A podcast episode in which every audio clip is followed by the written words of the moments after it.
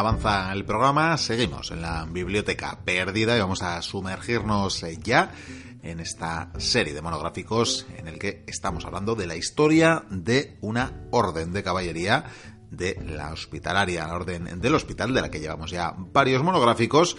Y una vez más nos enfundamos eh, las armas, nos enfundamos. Eh, bueno, eh, la Coge el armadura, saco, coge el armadura, saco sí, este, el saco, sí, el porque estamos eh, defendiendo una fortaleza aquí en San Juan de Acre. No, no, están defendiendo ellos. Nosotros Tú estamos y yo a lo a lo nuestro, que a lo nuestro, hemos sí. perdido la fe.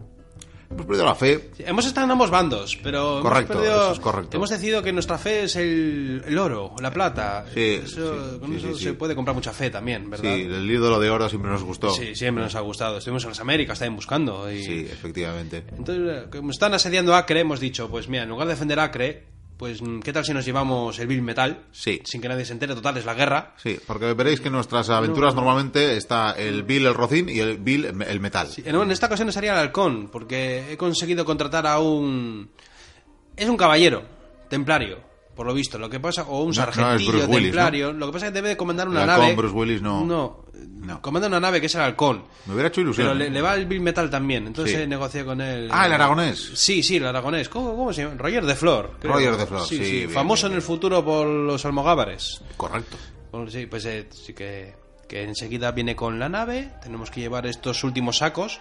Lo que no sé cómo vamos a subir 50 sacos entre tú y yo, pero algo haremos, ¿verdad? Bueno, sí, sí. O sea, pasa que hay que esperar a Con, que... con Bill. Joder, Con Bill también. Con Bill yo creo que podemos cargar. No podéis verlo, pero vamos, por el cielo están surgiendo bolas de fuego. eh, es un Ah, asedio no terrible. Son, no, no son cucarachas estas no, voladoras. No, no, no. Ay, la leche. La verdad es que es un asedio terrible. ¿Y qué tal si retomamos?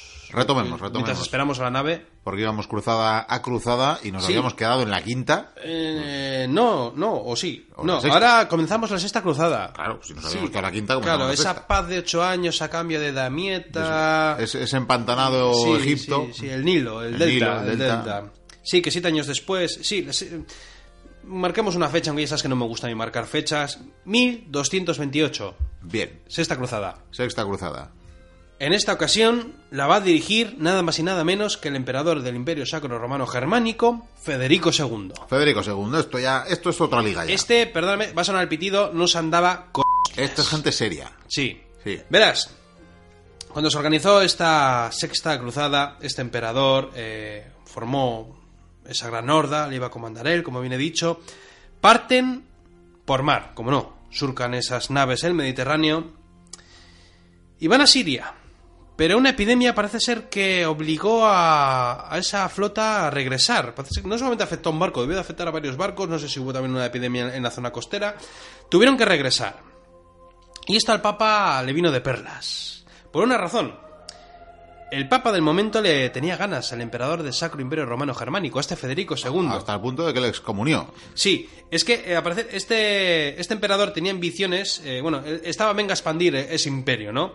Y, y dijo, pues, pues, pues, ambiciono las tierras italianas, porque son las más fáciles de tomar, son las más blandurrias, son ricas, en fin. Están muy divididas. Intentaba anexionarse esos territorios italianos, y claro, el Papa no le interesa, porque al Papa le interesa anexionarse también esos territorios. Total, que el Papa lo que dijo fue, eh, Federico, has regresado, has roto tu voto de cruzado, por lo tanto te excomulgo. O sea, ríete tú. O sea, creo que es el primer caso en el que, o sea, además el tipo ha vuelto por una epidemia. Te excomulgo. Y entonces, es curioso, pero este Federico mm, se siente más libre. Porque aparte, el Papa está excomulgado, eso es un problema, ¿no? Eh, es la Edad Media, es en las creencias y tal, pero él se ve más libre porque puede continuar o hacer una nueva cruzada sin el beneplácito del Papa y sin que los ojos del Papa le estén vigilando. Y si conseguía conquistar Tierra Santa, el mundo cristiano le iba a absolver. Sí, Lo hiciera sí. el Papa o no. Puede hacer lo que le dé la gana. Y cuentan que entonces, poco después de, de esta excomunión, Federico volvió a probar suerte y volvió a enviar las naves con los ejércitos. Estas naves consiguieron llegar a Acre. Allí desembarcaron las tropas. Y tengo que parar un momento aquí. Porque Federico era un tipo interesante. Ah, pero sigue cargando oro, ¿eh? A mí no, Sí, no no sé, para, pero sigo cargando carga, oro, carga ¿eh? Puedo hablar mientras cargo oro, Sí, sí, ¿eh? claro, claro. Yo creo que los oyentes yo creo que les puede interesar. Verás, eh, Federico II sabía árabe, Ah, mira. sabía hablar árabe. Eh, un. Cuentan que incluso vestía como si fuera un sultán o un noble árabe. Al parecer era fan, o sea, le, le gustaba. eh, ¿Era fan de Saladino, como nosotros? No sé si era fan de Saladino, pero desde luego parece ser que tenía cierto interés hacia la, la cultura de, de los países musulmanes. Y tal fue así que Al-Kamil, nos acordamos de él, el del delta del Nilo, el, que dijo, os doy Saladino". Palestina. Sí. Sí. Bueno, pues eh, Al-Kamil, diplomático ante todo, quiso ser su amigo. Y no solo eso, mm, le envió mensajeros y le dijo, me gustaría ser tu amigo, porque además tú, mm, bueno, te gusta mi cultura y tal, o sea, se puede negociar en lugar de andar a la gresca y es más. Igual incluso deberíamos de ser eh, aliados para luchar contra Al-Nasir, que era otro personaje que eh, sabemos que en ciertos momentos de la historia el mundo musulmán se divide. No, nos, no me he centrado en eso en esta historia porque estamos con los caballeros, porque los caballeros, a todo esto, mientras yo hablo de personajes, ellos están de fondo, Sí. ahí moviéndose, ¿sabes? De a ver cuándo voy a la guerra. Siempre hay una, una dinastía que aspira a ocupar el poder. Siempre. Entonces, se llegaron a varios acuerdos. Este Federico, la verdad es que es un personaje muy, muy, muy interesante. Se merece un monográfico, ¿eh? aparte. ¿eh? ¿Cuál fue el acuerdo? Lo primero, vamos a hacer una tregua de 10 años. Durante 10 años no podemos atacarnos ni hacernos nada. ¿Qué- qué- ¿Cómo le gustan las treguas a este hombre? Sí, sí, sí, sí, sí. Después, los musulmanes controlarían el templo de Salomón y la mezquita de la cúpula de la roca.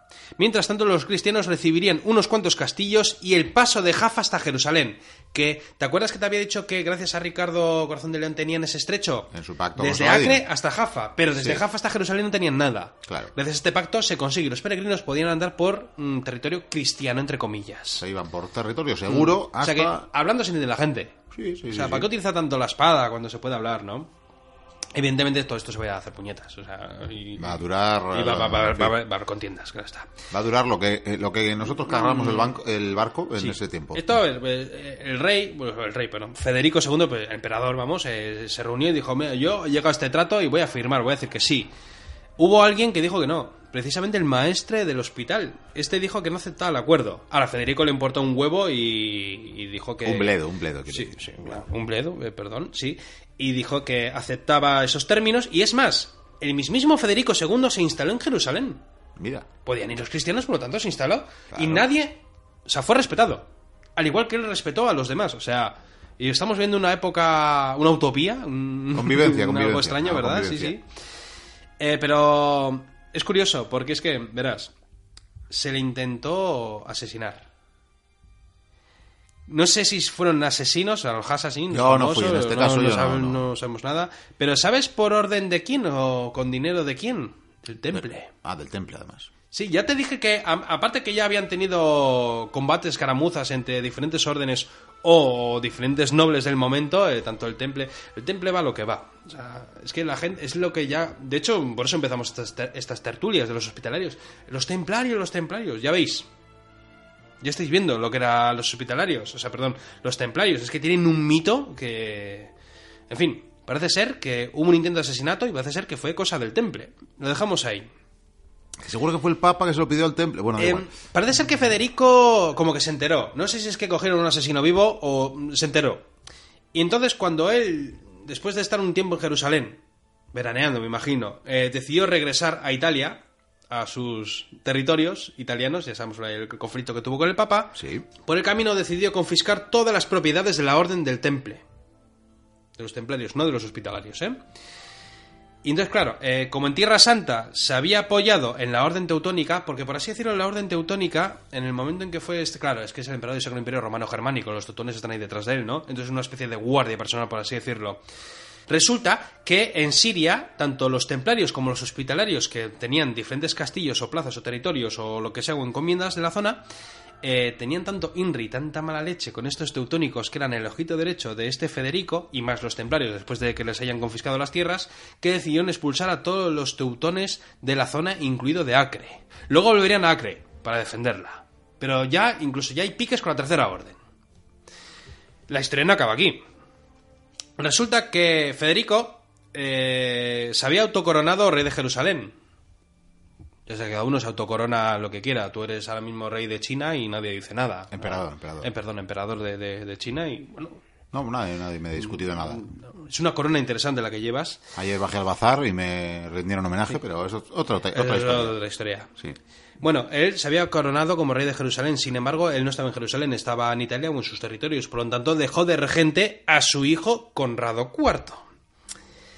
La verdad es que en este momento no había control sobre nada, porque este hombre, aunque hubiera llegado, aunque hubiera conseguido algunas victorias diplomáticas, lo cierto y verdad es que tanto la nobleza de Tierra Santa, bueno, de- desde Acre hasta Jerusalén, como las órdenes, las diferentes órdenes militares hacían en un principio lo que les daba la gana. Desde defender los santos lugares, a desde voy a defender este santo lugar atacando a, a otros cristianos.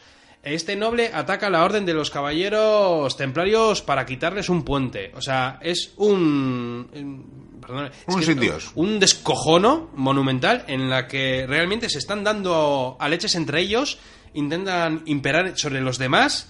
O sea, es acojonante. O sea, perdóname estas palabras, pero es que tenemos esa mentalidad de, oh, las cruzadas, o sea, y los musulmanes dirás, pues, eh, ¿qué hacen? Eh, Vivir. no. Llega una amenaza. De eso, bueno, sí, va- vamos con ello. Claro, tú dices, estos están luchando entre ellos. Entonces dices, "¿Pero ¿por qué los mm, inmensos ejércitos musulmanes que controlan, que los tienen rodeados, no acaban con ellos? Porque también está en la gresca, No, digo yo. porque ha llegado una invasión. Los mongoles. Ah, los mongoles. Ah, coincide con la fecha. Claro, cuando hice lo de Genghis Khan me quedé ahí Sí, cuando sí, se corona sí. Khan y no he contado. Efectivamente, eh, llegan las invasiones mongolas, llegaron hasta... Vamos, el mayor riesgo para el Islam, realmente. Imagínate. O sea, los cristianos se convierten en lo secundario de lo secundario de lo secundario. O sea, son una panda de pringaos.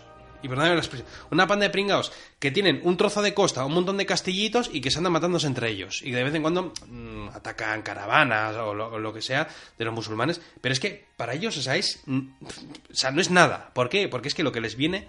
Ten en cuenta que si te viene un ejército de 20.000 mongoles, estás, estás vendido. Porque un ejército de 20.000 mongoles era capaz de, aniquilar ejércitos de 100.000, 150.000 y si no, ahí están esas crónicas que hicieron en China. Total, que a raíz de estas invasiones mongola eh, tuvieron que, luchar. eh, y es más, incluso llegó a haber esporádicas alianzas o pactos o tratados de amistad ta- entre los cristianos y los mongoles contra ese enemigo común. Curiosamente. Lo que pasa que, claro, ellos no saben que me imagino que si los mongoles hubieran arrasado con todo, después les tocaba a ellos. Aunque bueno, ya hubo otras invasiones en la zona de Hungría, pero eso es otra historia que no tiene nada que ver con estos caballeros, que ya me vi por los cerros de Úbeda. Vamos a marcar una fecha, el 1244. Jerusalén fue de nuevo conquistada por parte de los musulmanes, esta vez para siempre. Es decir, que Federico, bueno, ya no sé si se sigue considerando que es rey de Jerusalén, pero desde luego si es rey, desde luego esa plaza está tomada. Aquella pérdida, esa última conquista de Jerusalén, unió a todos los cristianos. Ya sabes que para que se unan los cristianos tiene que pasar algo muy gordo. Ahí están las navas de Tolosa, por ejemplo, ¿no? Pues, eh, claro, como se había conquistado Jerusalén, porque en estas conquistas, pues, se aprovechó se conquistó esa plaza. Y los cristianos dijeron, ¡uh, hasta aquí! No, no puede ser, no puede ser, porque Federico había conseguido unos tratados, tal. Vamos a reunirnos todos. Se juntan las órdenes, llegan caballeros de toda Europa. Bueno, se forma, Miquel, un grandísimo ejército. No te voy a decir los números, pero se supone que es un ejército poderoso, con muchos caballeros, muchos infantes, una maravilla. Fueron a la batalla. Un desastre. Dicen que más de 5.000 muertos y ya que estamos hablando de caballeros, te voy a decir que de la orden del hospital se salvaron 26. De todos los que fueron. Que me imagino 26 que- valientes. Me imagino que sean unos 300, pero ahí rondarían. Templarios 33 y teutónicos 3. Bien. Imagínate la catombe. Fue, por cierto, la última gran batalla que se libró, luego ya llegarían asedios, diferentes combates, caramuzas, pero esta fue la última gran batalla, por así decirlo, y los cruzados fueron derrotados. O sea, es que ya... mm, encima con nosotros, con la amenaza de los mongoles, y fueron capaces de derrotar. Es que eh, entre los combates, bueno, es que ya, ya lo he contado, entre que se están pegando entre ellos, en que no hay orden... Seguimos con la historia. Tras esta gran derrota hubo un sentimiento... mm, Están tristes, eh, están pesimistas, todos están cabizbajos, se dan cuenta de que está llegando el final de un sueño y no hace falta ser un profeta para, para darse cuenta. Fueron muchos nobles los que tras esta gran derrota decidieron vender las tierras a quien fuera, Dejaron tierra firme y se fueron todos al Mediterráneo, la mayoría a Chipre, como no. Y entonces eh, llegó Luis IX de Francia. Y este rey dijo, yo quiero ser como Federico II. Me imagino con los brazos apoyados en las caderas. Y alguien le dijo, aprende horizonte". árabe. Pues para empezar debería, pero bueno. Dijo, quiero, quiero hacer una cruzada, quiero, quiero conquistar territorios. Cuentan que por tres años anduvo reuniendo los fondos necesarios para, para realizar esa campaña y al parecer llegó a reclutar un ejército de 20.000. Me imagino que lo que quería este soberano era pues vengar esa gran derrota cruzada y que todo vuelva a la normalidad. Cuentan que cuando las naves partieron tuvieron que pasar el invierno en Chipre. Como no, Chipre. ¿Ves que estoy repitiendo Chipre una y otra vez? Es que es, muy importante. Y entonces desde Chipre dijeron, ¿cómo vamos a conquistar Jerusalén? Y dijeron, bueno, pues eh, si Federico intentó esto, tal, lo que deberíamos hacer es lo que hizo los, otros soberanos en la otra cruzada. ¿El qué? Vamos a por Egipto. Los de la quinta, vaya. Sí, sí. Vamos a por Egipto, conquistamos Egipto y después nos vamos a Jerusalén. Ojo, con 20.000, ¿eh? Que es muy poco. Cada vez menos. Sí, menos, cada vez menos. menos. Entonces, las naves bajaron, fueron a Egipto, empezaron sus tropelías, sus ataques, sus contraataques, escaramuzas, se tomaron unas plazas, se volvió a conquistar la Mieta, esa plaza tan importante, y entonces eh, llegaron las inundaciones del Nilo. Y se retrasaron las marchas, empezaron a caer empantanados, la historia se repite. Y entonces, claro, el objetivo era el Cairo. Este rey, por lo menos, era un poco listo y dice, a ver, no, no, o sea, no vamos, a, no vamos a hacer esto de ir dando vueltas, chapotear. a perder el tiempo, chapotear, no, hay que ir a por el Cairo. Hubo batalla. Al parecer hubo una batalla sin órdenes de combatir, porque eh, el ejército debía dividirse en dos, en varios trozos, y parte del ejército luchó en una batalla. Eh, Al parecer esa, ese ejército, ese, esa parte de ese ejército estaba reunido bajo el gobierno, bajo el mando de Roberto de Artuas, que era supuestamente, bueno, era el hermano del rey. Felipe le había dicho, no tienes que luchar, pero este dijo, voy a luchar porque soy el mejor. Se plantaron delante los mamelucos, un enemigo terrible, los mamelucos, y al parecer este hombre lo que hizo fue juntar a toda la caballería y ordenó la típica carga, esa tan, en fin, vamos para adelante y Sí, arrasamos la con de la que zanahoria. Sí, dicen que barrieron a los mamelucos, a esa caballería francesa, arrasaron con ellos, avanzaron, avanzaron y llegaron a la población de Mansura. Y dicen que ahí entraron en la ciudad y fueron por las calles correteando, arrasando con todo bicho viviente, iban matándolo a todo, con las lanzas ya partidas, con las espadas, iban atravesando, o sea, como unas hormigas por, por, por todas las callejuelas de la ciudad, arrasando con todo. ¿no? por todas las calles. Pero entonces, el líder de los mamelucos, un tal Baibars Rukuz ad-Din, lo puedo decir mal, pero yo lo intento decir bien, eh, lo que hizo fue empezar a movilizar las tropas, porque se dio cuenta que aparte que ya tenían que estar cansadas, que iban un poquitín ahí a lo loco, sin orden, porque además por las calles divididos, pues imagínate un poco el caos, logró reunir a las tropas en diferentes zonas, en diferentes pasos, de manera que fue encajonando a la caballería poco a poco en las calles.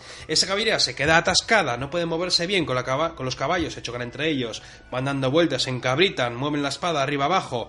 Bueno, Roberto, el hermano del rey, murió con casi toda la tropa. Dicen que de los 200 caballeros que cargaron, se salvaron 5. Ahora que esos 5 tenían mucho que contar, ¿eh? A la vuelta. Sí, o sea, sí, sí. Tiene unas novelas sí, sí. maravillosas. entonces, claro, eh, Baibars, este líder de los mamelucos, eh, saboreando la victoria porque la mata muchísima gente. Han entrado en la ciudad, pero ha matado a 195 caballeros.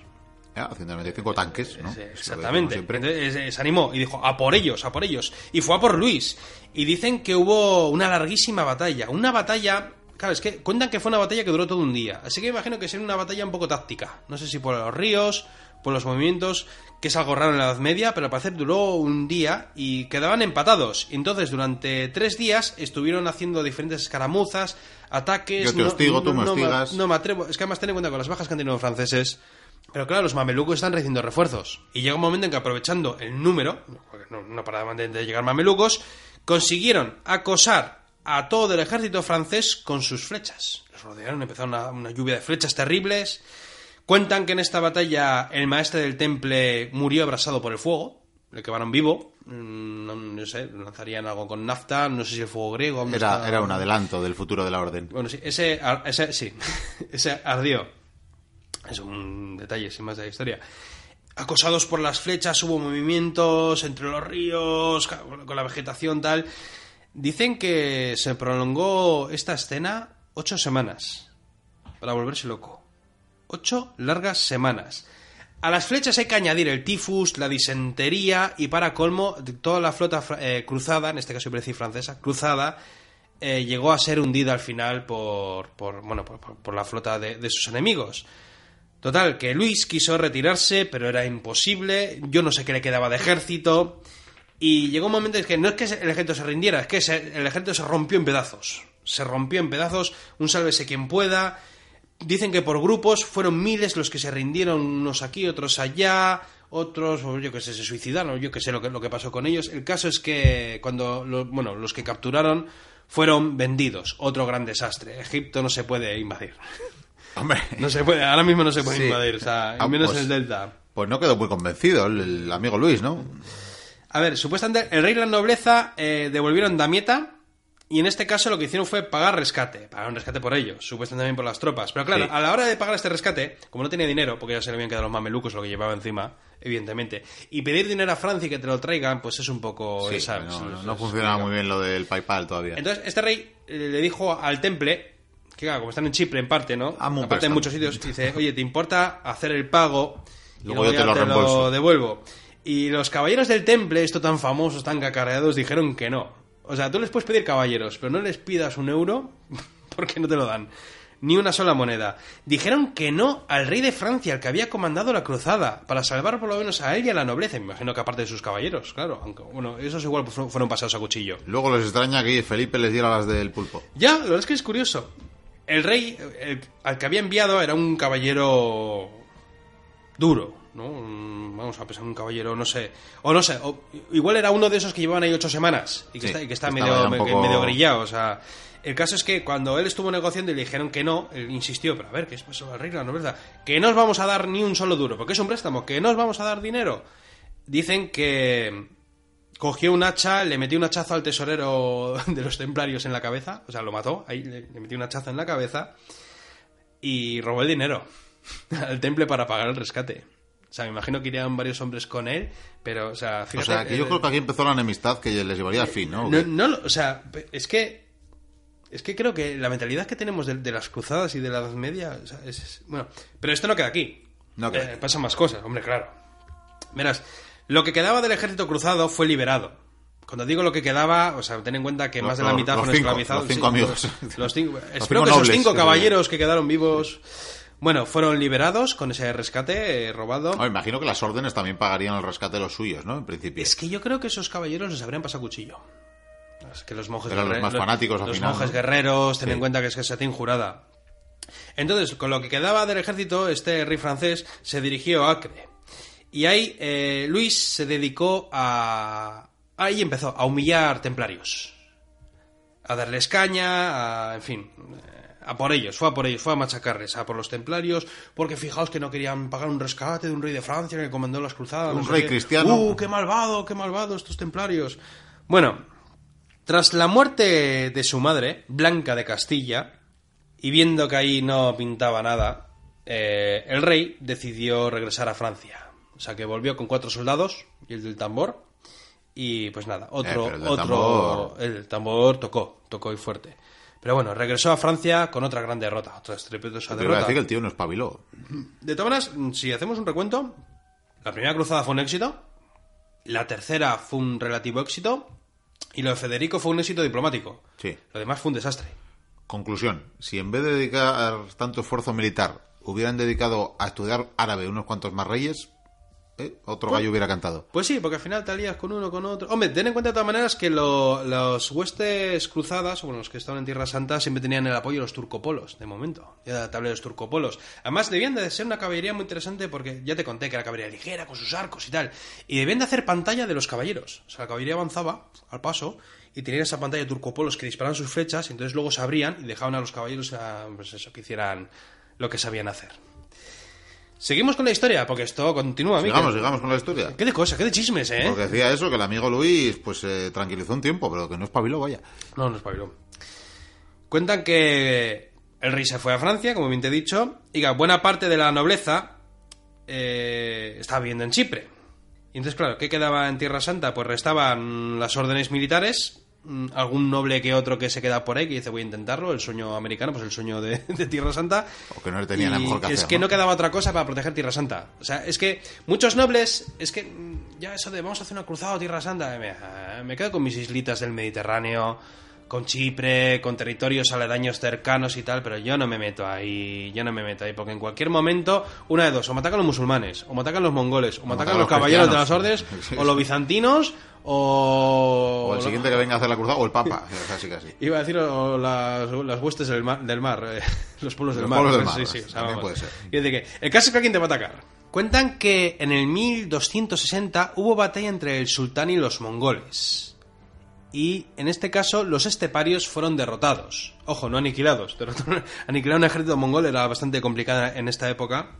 Pero bueno, consiguieron una victoria y consiguieron que esos mongoles, pues bueno, se, se fueran un poquitín lejos. Y ya la amenaza mongola como que quedó ahí. Sabían que iban a volver, volverían por supuesto. De hecho, los turcos, el imperio otomano, tendría cierta relación con estos mongoles.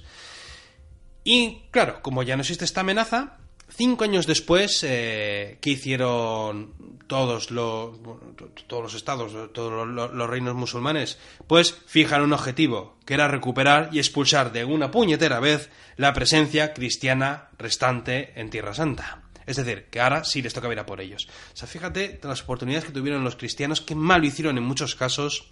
Dicen las malas lenguas que estaban ya un poco hasta las narices de no tener playa. En plan, Queremos ir a la playa, pero todos reinos cristianos en la playa. Puede No ser, puede ser. Llega el momento ya de expulsarles. Entonces, eh, los ejércitos musulmanes eh, comenzaron a moverse. Los cristianos, pues poco ejército. Podían defenderse, pero pasar a la ofensiva era bastante complicado porque no había nadie. Entonces hubo asedios, como el de la fortaleza de Arsur, que ya lo comentamos. En esa fortaleza, por ejemplo, había 246 caballeros hospitalarios que lucharon durante 40 días. Y tras sufrir, dicen, 90 bajas, al final el gobernador decidió rendirse. El gobernador, que no los caballeros, por lo visto los caballeros no querían rendirse, pero el gobernador de- del territorio, pues bueno, dijo que hasta aquí hemos llegado. Y por lo visto todos fueron esclavizados. Poco después también se ofreció la amnistía a todos los turcopolos que quisieran desertar. Esos grandes aliados de esos ejércitos cristianos que venían de Perla, estos turcopolos, eran miles, ¿eh? Una caballería espléndida, por cierto. Eh, desertaron en masa. Dijeron, bueno, esto ya... o sea, "Bando perdedor no gusta". bando- Exactamente. Comenzaron a caer otras plazas diferentes. Cuentan que a los caballeros se les ofreció salvar la vida si se pasaban al Islam. Evidentemente dijeron que no. Algunos me imagino que diría que sí. ya que hay historias por ahí perdidas. Eh, Entonces, como dijeron que no, cuando fueron conquistados, cuando fueron derrotados, fueron desollados y sus cabezas formaron parte de la decoración de las fortalezas aledañas. También cayó Jaffa, o sea, todo lo que había hecho Corazón de León no sirve ya para nada, cayó esa plaza. Después eh, Antioquía, donde casi toda la población fue asesinada o esclavizada, había mucha inquina. Eh, se pedían refuerzos, claro, de- desde Tierra Santa, eh, las, zonas que aún resistían, se pedía refuerzos desde Europa. Unos refuerzos que nunca llegarían, algún motivado de la vida, me imagino una chalupa remando a pleno pulmón. Eh, claro, después tocó el turno del crack de los caballeros. Dicen que lo defendían 200 caballeros, más los sargentos y un buen núcleo de tropa mercenaria. Es que se algo ocurre, en este momento, como se han quitado la amenaza mongola y no existe nada más alrededor, eh, estos ejércitos musulmanes no tienen prisa. Claro. Entonces, eh, o sea, Ponemos sitio a una plaza y. Sí que enviamos dan. 7.000 allí, 10.000 allí, 5.000 aquí, que defienden 200 caballeros, ¿qué van a hacer 200 contra 5.000? Nada. Entonces, por ejemplo, en este caso, porque el cráter de los caballeros es una fortaleza, una señora fortaleza, pues nada, esperaron, empezaron a lanzar catapultas, bolas, bolas, bolas, bolas, al final hubo brecha y cayó. Hubo justo entonces también una, una pequeña incursión mongola que entró por Siria. Por cierto, también ese mismo año en el que cayó el crack de los caballeros, la flota egipcia, que aún es débil, crecería en poder con el tiempo, atacó Chipre, pero en esta ocasión fue rechazada. ¿Por qué? Parece mentira, pero la isla de Chipre está mejor defendida que todos los territorios que hay ahora mismo en Tierra Santa. Eh, en los años posteriores, tanto las órdenes como la nobleza o la nueva eh, burguesía que, que comenzaba a crecer, eh, esta burguesía de los comerciantes, sobre todo italianos, entraron en lo que hoy en día llamaríamos guerras civiles. O sea, mientras los musulmanes estaban quitando fortalezas, se estaban matando entre ellos, entre los cristianos. O sea, por, pues, por- todo lo que he contado antes. O sea, Entonces, claro, mientras se matan entre ellos, tuvieron que hacer pactos y alianzas con los mongoles. ¿Por qué? Porque estaban todos contra un enemigo común. Sin embargo, las plazas siguieron cayendo y solo quedaban Trípoli y San Juan de Acre. Que por cierto, en este caso, ambas posiciones estaban muy bien defendidas. Cuentan que con 19 catapultas las murallas de Trípoli cayeron a base de pedradas, sin prisa.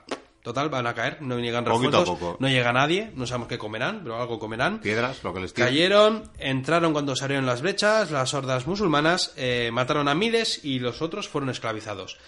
Cualquiera que esté oyendo mis palabras puede decir, jo, mataron a miles y fueron esclavizados, qué canallas. Bueno, aquí esto se hacía en todos los sitios. O sea, estamos hablando de la Edad Media. De hecho, los cruzados, más que esclavizar, pasaban a cuchilla a todo el mundo y ya está. De hecho, si recordamos la primera cruzada, cuando tomaron Jerusalén, mataron incluso a todos los seres vivos. O sea, los animales, pajaritos, todo. Y era una ciudad muy grande. Todo. Decían que además hacían montañas de cadáveres que superaban algunas casas. Y que en las calles se- el barro se mezclaba con la sangre porque les llegaba hasta las rodillas. O sea, hacían que algunos caballeros cristianos se volvieron locos de lo que estaban viendo. Echa cuentas. Bueno, queda Acre. Queda. A ver, cuando digo queda Acre, quedará alguna fortaleza por ahí perdida en la zona de Siria, porque algunos territorios aledaños. eh, Sí, pero vamos, que cuatro Bueno, ver, que quedan. Vamos a hablar de Acre, que es Sí. donde estamos con el Bill Metal tú y yo. Efectivamente. Le- Les va quedando menos riqueza en Acre. Fíjate dar fe si hay miedo, si están desesperados, que Acre es defendida por todo el mundo, incluido los tres maestres de las órdenes militares más importantes. Es decir, que tanto el maestre del temple, como del hospital, como el de los teutones, que les habían echado de Acre, están allí. Por fin se han puesto de acuerdo. No queda otra, no queda otra. Es que no les queda otra. O sea, si no, su presencia... ¿Para qué están los caballeros? Si no pueden defender los santos caminos. Efectivamente. O sea, sí, Ya es no, que no, no, no es hay una pregunta que habría que hacerse después. No hay nada que defender. Cuentan que tienen en Acre, según los números, 16.000 soldados a pie y 800 a caballo. Vale, yo me imagino que esos 800 a caballo serían menos de la mitad.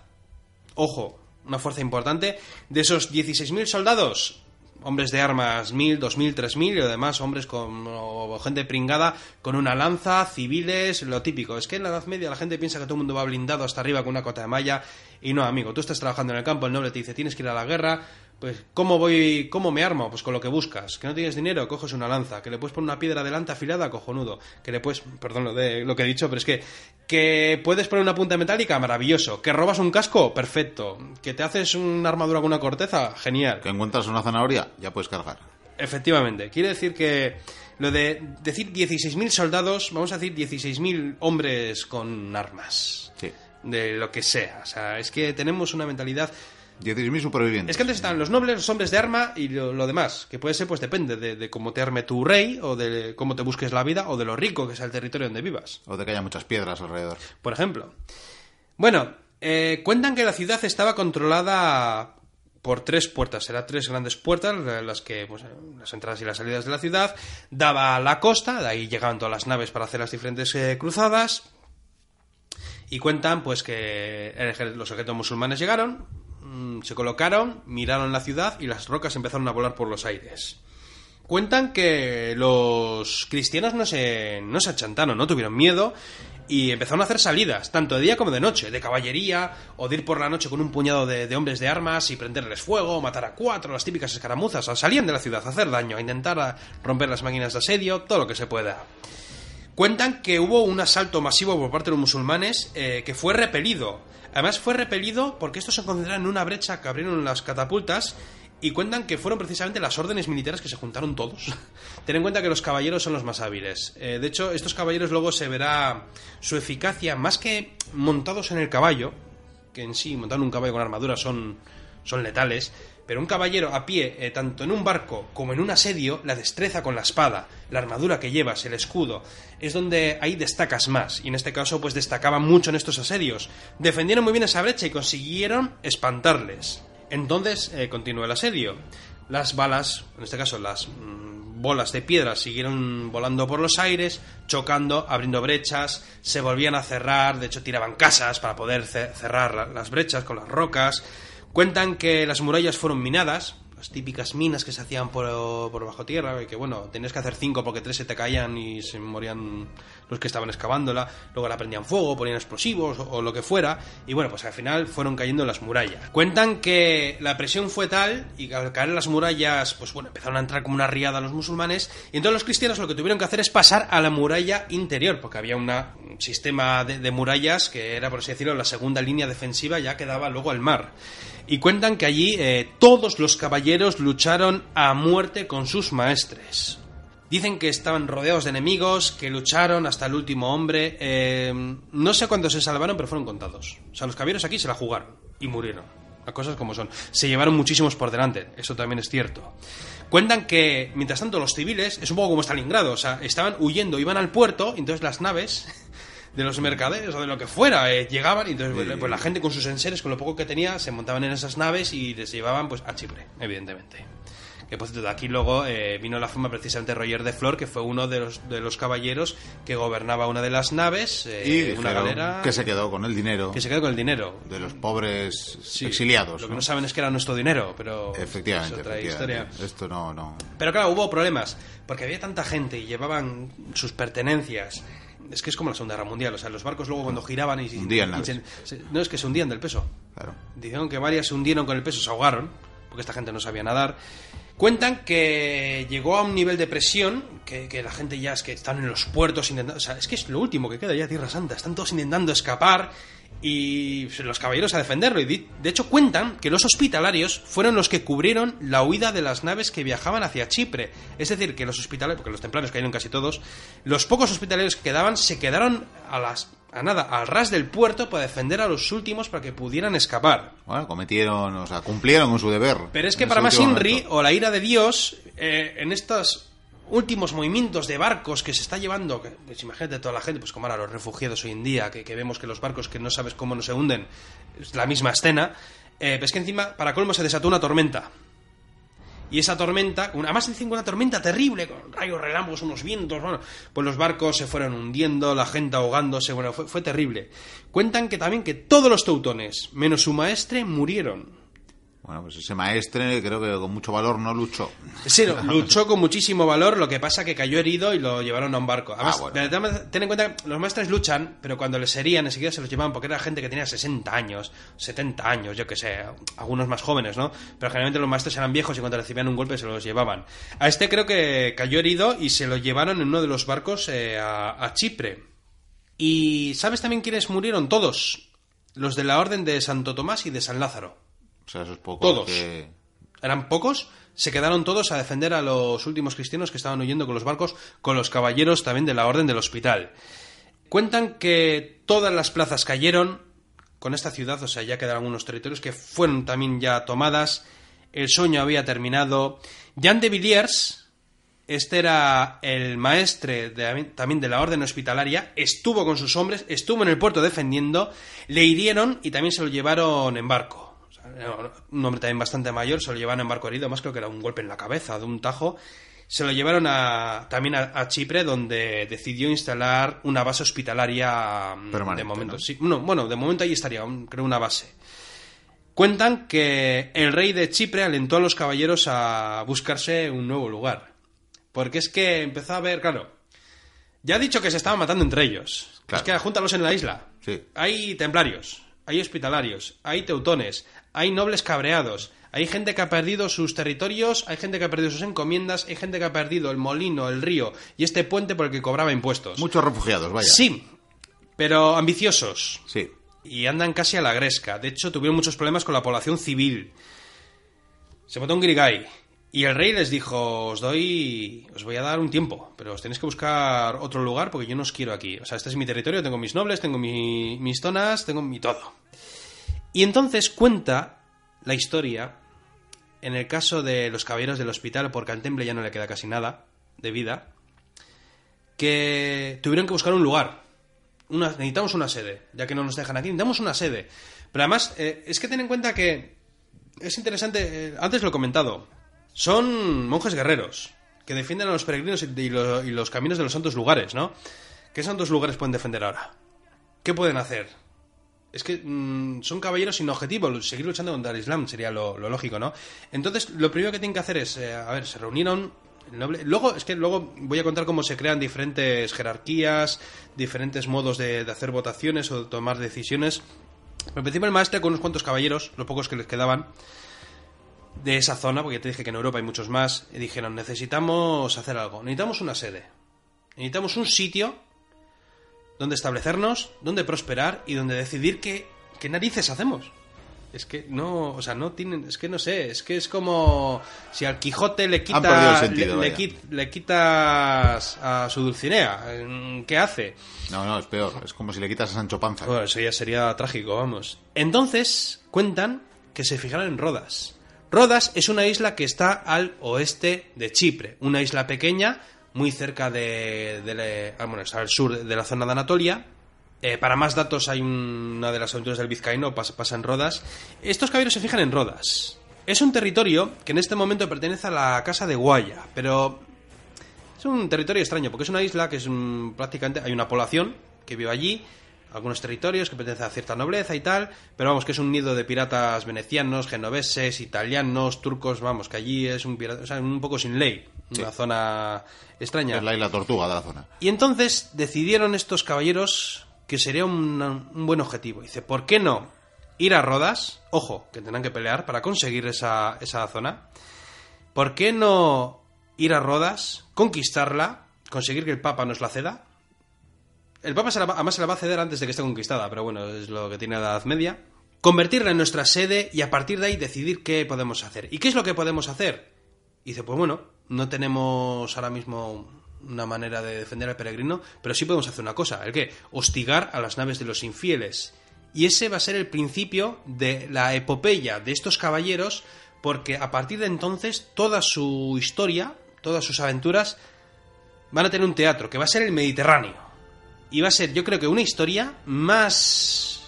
No sé, es que más épica, más espectacular, que todo lo vivido precisamente en Tierra Santa. Pero esto ya habría que dejarlo ya para Ya lo dejamos la para siguiente. aquí. O sea, esto ya sería un punto y aparte. Bueno, bueno, lo dejamos aquí, vamos, excelsos. Pero Estamos lo de Acre, tela, ¿eh? Como sí, fue, sí, ¿eh? sí. Es- entra que nos hace un eco del pasado, la verdad. Pues tendrás, tendrás que hacerlo. Nada, nada, tengo otras cosas. Claro, igual hay que comentar, que lo A hemos ver. dicho antes, Cuenta. que habíamos dejado aquí la huida del amigo Luis Noveno y he dicho yo que no espabiló, Mm. que todavía intentaron una octava y novena cruzada, Sí. o una octava, a veces se considera que la novena era parte de la octava, Sí. y que todavía lo intentaron otra vez, 25 años Sí, después, sí, sí, pero- intentaron otra vez a través de Túnez intentar conquistar Egipto Sí, pero- y luego avanzar, y ahí se quedaron. Esa no la he contado porque, como es Túnez. Sí, no, era, nos pilla- era por cerrar también, ya que habíamos comentado todas las cruzadas. hecho, un es para hacer una tertulia sobre cruzadas, porque hemos comentado las ocho cruzadas de Tierra Santa, de Túnez, bueno, Tierra Santa, pero hubo muchísimas más. Sí, sí, las Hubo cruzadas. muchísimas cruzadas más y algunas ciertamente desconocidas, pero bueno, el caso es que estoy viendo llegar las naves. Estamos viendo llegar ya, ¿no? Yo creo que es momento ya de, de embarcar con este, Marcar con este oro, ¿no? Los 50 sacos. Los cin- 50 ya, ¿eh? 50 sacos, sí, sí. Bueno, yo con esto creo que podemos tener un retiro agradable. Luego, ¿sabes por qué se pegaban los temblores hospitalarios? Porque les faltaba esto. Claro, claro, claro. No, no sabían dónde estaba. Ah, es lo que tiene la guerra. Bueno, nos vamos con ello. Bueno, pues mira, si te parece, voy a terminar de Sí. marcar yo estos dos sacos que me caben en la mano. Sí, aquí está Roger, Flor, aquí eh, está Roger. Oye, eso tío, es. qué, qué- qué imponente, ¿eh? Mira, haz una cosita, ¿sabes? Sí. Pesa eh, como a 200 metros, me quedan ahí los últimos tres sacos. Vete a por ellos. Detrás de esos barriles. Ahí, ahí justo. Sí. Donde hay unos cuantos infieles Ahí, ya ahí, a- acechando. Quedan. Nos íbamos a dejar dos sacos. No, no, tira, tira, tira, Voy, tú voy, ves. voy a por ellos. Te esperamos, te cabeza, esperamos. qué cabeza. Bueno, yo estoy marcando aquí lo último con Roger de Flor y... Oiga, eh, señor de Flor, que casi que, que total, por tres saquitos más que quedan ahí, pues yo aprecio a Vikendi, la verdad, pero... Pero también nos podemos ir, porque yo creo que ya esto está a punto de caer la plaza y lo mismo ponemos en riesgo el resto. Con esto vamos a vivir, usted y yo, cómodos bastante tiempo. Así que, zarpe, zarpe, zarpe, que yo creo que ya es momento, la ocasión, la pinta en calva, y aquí no parece que vaya a pasar nada bueno. ¿Y qué demonios? Vikendi, Vikendi, sí, le estoy saludando. Me- me- él me hace aspavientos, como que qué hago, y, me, está, me está diciendo lindezas. Creo que lindezas, alza el brazo, un dedo. Eh, se está acordando de agradables recuerdos probablemente de mi compañía a lo largo de estos años. Y claro, yo lo estoy dejando además en compañía de los caballeros hospitalarios de los que tanto le gusta hablar. Ahí defendiendo la plaza, defendiendo a los últimos que están embarcando para salvarse en la isla de Chipre. Qué maravilla, qué, qué, qué misión más emotiva. Está feliz, está feliz, está feliz mientras está siendo ya rodeado por, eh, bueno, pues eh, por, por cientos, por cientos de enemigos que están, bueno, ya no le veo, no le veo. Seguro, seguro que, que está bien, seguro que está bien. Y yo casi que me voy con estos dinerillos.